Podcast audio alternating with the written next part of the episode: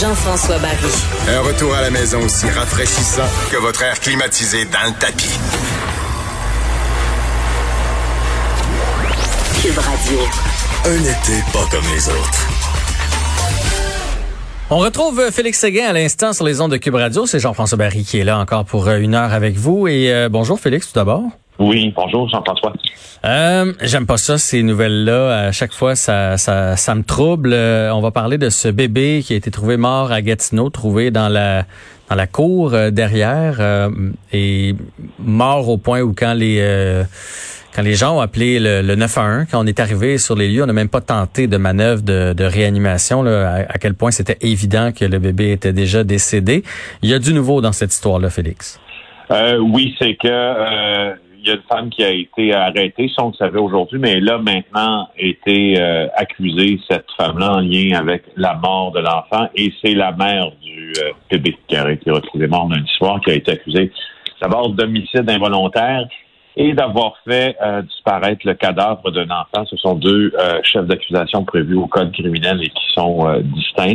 Remarque bien euh, que pour l'instant, il s'agit d'une accusation d'homicide involontaire. Donc, dans le code criminel, il y a une gradation, n'est-ce pas, Mhm. euh, avec ces accusations-là. Lorsqu'on enlève la vie à quelqu'un, il y a le meurtre au premier degré qui, lui, euh, est planifié. Il y a le meurtre au deuxième degré qui, lui, n'est pas nécessairement planifié, mais qui peut survenir, exemple, quand une autre action criminelle survient. Exemple, tu pénètres à l'intérieur d'un domicile, une entrée par effraction, euh, et tu tues l'occupant, ben, ce sera un meurtre au deuxième degré. Et puis, il y a l'homicide involontaire quand tu causes la mort euh, de quelqu'un et que les circonstances ne sont pas encore très claires. Ça peut être pour te défendre. Il y a plein de circonstances qui peuvent entrer là, dans cette, cette fourchette d'accusation. Alors, c'est homicide involontaire pour la main. Ça ne veut pas dire que euh, ça ne changera pas au cours des prochains euh, des prochains jours parce qu'évidemment, cette enquête-là, menée par les policiers d'abord de Gatineau, euh, sera extrêmement minutieuse, qu'on pourrait changer l'accusation au rythme où débouleront les nouveaux faits, s'il y en a.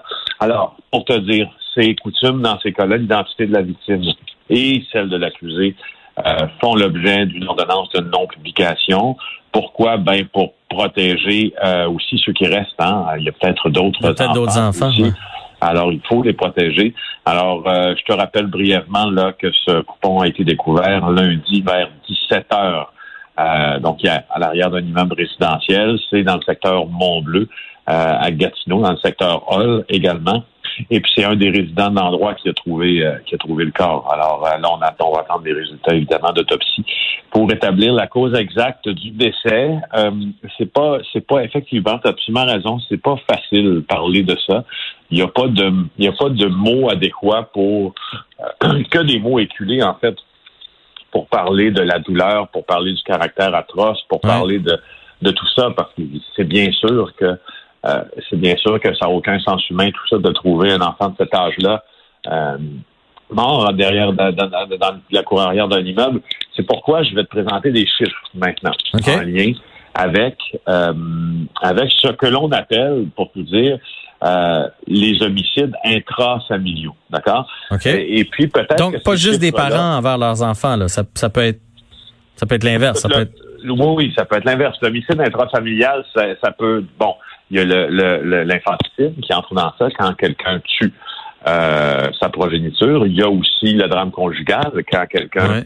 euh, va tuer majoritairement c'est les conjoints qui sont tués euh, et s'enlever la vie ensuite. Il y a aussi le- l'enfant qui peut assassiner l'un de ses parents. Mhm. Alors, c'est, moi, moi, je, je m'y suis intéressé beaucoup euh, au cours des dernières années aux chiffres qui sous-tendent les réalités extrêmement tristes comme celle-là. Et il se trouve que Statistique Canada a peint un portrait, si tu veux, et c'est le portrait le plus sérieux qui existe jusqu'à maintenant. Là. Ils ont documenté euh, les homicides, ce qu'ils appellent les homicides dans la famille de 2000 à 2009. Malheureusement, on n'a pas de données plus récentes, mais les études qui ont été faites pour cette période de temps-là sont extrêmement précises. Donc, ça nous donne le portrait de où on se situe, Jean-François, OK. au Québec, puis au Canada, euh, pour Et? ce qui est des homicides dans la famille. Alors, je vais te dire ça. Alors, les homicides dans la famille contre des enfants et des jeunes, là, on va partir, parce que là, on est dans, c'est ça dont on parle, en Ouais, 2000 et ouais. 2009, il y en a eu 326 sur des enfants et des jeunes de 0 à 17 ans commis par un membre de la famille. Donc, ça représente 7% des homicides résolue. Juste au Québec, là? Non, là, on est c'est des statistiques canadiennes. Canadiennes, OK. ça me rassure parce que là, je, je, capote. OK. Oui, je comprends. Mais c'est pas mieux, remarque, là, mais. Non, non. Non, mais quand même, on, on s'entend qu'il y aurait eu un sérieux, un sérieux problème. Qui aurait sûrement déjà été euh, géré si on avait eu autant de Donc, à travers le Canada. à travers le Canada. Toujours à travers le Canada, Jean-François, les, euh, les nourrissons, donc, hein, les poupons, là, ils sont les plus à risque d'être victimes d'un homicide aux mains d'un membre de leur famille. Alors, le risque d'homicide par un membre de la famille pour le nourrisson est très, très élevé. Euh, et il décroît plus les enfants grandissent. Donc, en, en, en 2000 et 2009, la même fourchette de temps dont on se parle, le taux d'homicide dans la famille sur des nourrissons était à peu près trois fois le taux d'homicide sur des enfants d'un à trois ans. C'est le groupe d'âge de, de, de, de 1 à 3 ans qui a enregistré le deuxième taux d'homicide en important chez eux. Donc, tu vois que plus les enfants grandissent, moins ces événements-là euh, ouais. ont, euh, ont, tendance à survenir. Puis en résumé, en fait, euh, ça, c'est peut-être intéressant aussi. Moi, je, je, je, si on élargit après ça, la moitié des homicides euh, dans la famille au Canada impliquaient des conjoints en 2000 euh, et 2009. Donc, euh, il y a eu un recul, là, à peu près jusqu'à 2000, il y a eu un recul là, pour 30 ans, ce qui est intéressant, du taux d'homicide. Et, euh, conjoint, tu, veux dire, tu veux dire conjoint avec conjoint ou le, ou le conjoint qui violente l'enfant? Là, je, t'ai perdu. Le, le, conjoint qui violente soit l'enfant ou la conjointe. OK. Ouais. Donc ça, il y a une stabilité, Jean-François, pendant près de 30 ans, mais depuis 2009, euh, c'est assez c'est assez stable. Alors euh, et c'est moins prononcé, si tu veux une réalité plus québécoise, ce taux-là par million, parce qu'on le calcule par million d'habitants, mm-hmm. euh, le taux d'homicide intrafamilial, il est moins élevé moins élevé plutôt ici au Québec et dans l'est du pays que dans l'ouest du pays pour plusieurs raisons qui ne sont pas énoncées dans cette étude-là. Ben, en tout cas, euh, euh, c'est trop. Ça, ça c'est sûr et certain. Peu importe euh, les chiffres. Puis, tu sais, est-ce que tu as des enfants, Félix? J'en ai deux, oui. J'ai deux, deux belles petites filles. On va se le dire, là. Euh, on sait pas dans quoi on s'embarque. Puis, je suis pas en train de dire que, que j'ai failli tuer mes enfants, loin de là. Mais il y a quand même des soirées, des fois, à cause de tout dépendamment là, de, ça peut être des coliques, ça peut être des, des, enfants qui sont allergiques à toutes sortes d'affaires, puis ils arrêtent pas de pleurer, puis il y a le baby blues, puis le postpartum, puis tout ça qui, en, qui embarque euh, par-dessus. Ça se peut que vous soyez à bout. Ça, ça, ça peut arriver un soir d'être vraiment comme tanné, puis on dort pas la nuit, etc. Demandez de l'aide. Hein, de, c'est fragile un bébé.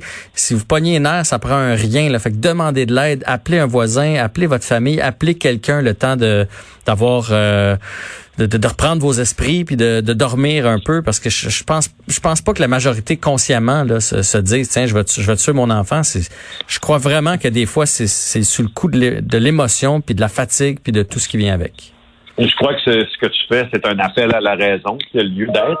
Euh, mais il faut aussi mentionner que, euh, cette situation-là que tu décris, ça vient de la décrire parce que la santé mentale également du parent, euh, notamment dans le cas de dépression postpartum pour, euh, pour, pour les mères, elle peut être très, très, très fragile.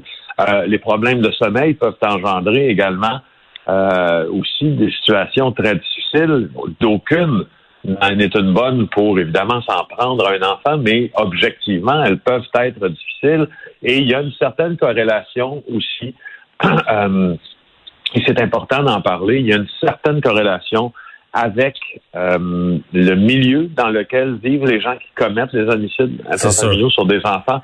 Et euh, donc le, tissu social et l'éducation aussi parce que parce que les, les bon, euh, certaines éducations parfois peut, peut rendre le fait, exemple, de consulter l'hôpital, de consulter le psychologue, quelque chose qui tombe plus sous le sens. Euh, bref, il y a plein de facteurs qui sont euh, qui, qui sont bons à connaître dans ça, et c'est vrai que de dire que dans les milieux qui sont moins favorisés, hum. euh, ça, ça arrive plus souvent. Ça arrive plus souvent. Que c'est pas c'est pas un jugement de valeur ça, c'est un, chiffre que je tente même de te retrouver ce chiffre-là en te parlant, mais je le mettrai sur Twitter là, juste pour euh. être bien sûr que ce soit pas une affirmation évidemment gratuite là, parce que je l'ai vu passer récemment. Mais j'ai pas de misère à le croire et euh, on va changer de sujet là, rapidement. Parlons euh, du procès des policiers de Minneapolis qui bon les, les, quatre policiers là, qui sont accusés de la mort de George Floyd. Le procès part mal, on va dire ça comme ça. Oui, oui, le, oui. disons que les procédures là, euh, commencent déjà euh, euh, à souffrir la batte de l'aile. Pourquoi? Parce que hier, il y a eu la comparution des, des, policiers qui sont accusés dans la meurtre, le meurtre de George Floyd. donc, ils sont quatre, là, puis il y a différents chefs d'accusation. Le plus grave, c'est Derek Chauvin qui, qui sur qui il a été déposé, celui de meurtre, et ensuite mm-hmm. ses autres collègues. Puis, je veux juste te dire rapidement que le juge qui entend cette cause-là, qui a fixé la date du procès pour mars prochain, euh, il, pourrait, il pourrait, il dit qu'il envisage d'imposer ce qu'on appelle un gag order, un interdit de publication, euh, parce qu'il y a tellement de déclarations. Évidemment, c'est sûr qu'il y a beaucoup de, déclarations publiques. C'est un c'est un changement sociétal aux États-Unis. Euh, mais sauf que là, les avocats, tu vois que surtout les avocats des accusés, pas en profitent mais disons, tente de faire ça fait un peu partie de cette euh, de cette stratégie-là. Alors, il y a un avocat d'un des officiers euh, qui fait état des déclarations inappropriées commises publiquement par les officiels euh, locaux, exemple le chef de police, qui sont préjudiciables à la défense des accusés.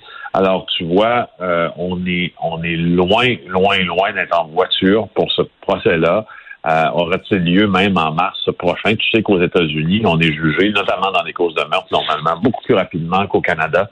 Mais dans ce cas-ci, ça va demander une énorme préparation, étant donné, euh, comme ils disent les Américains, what at stake.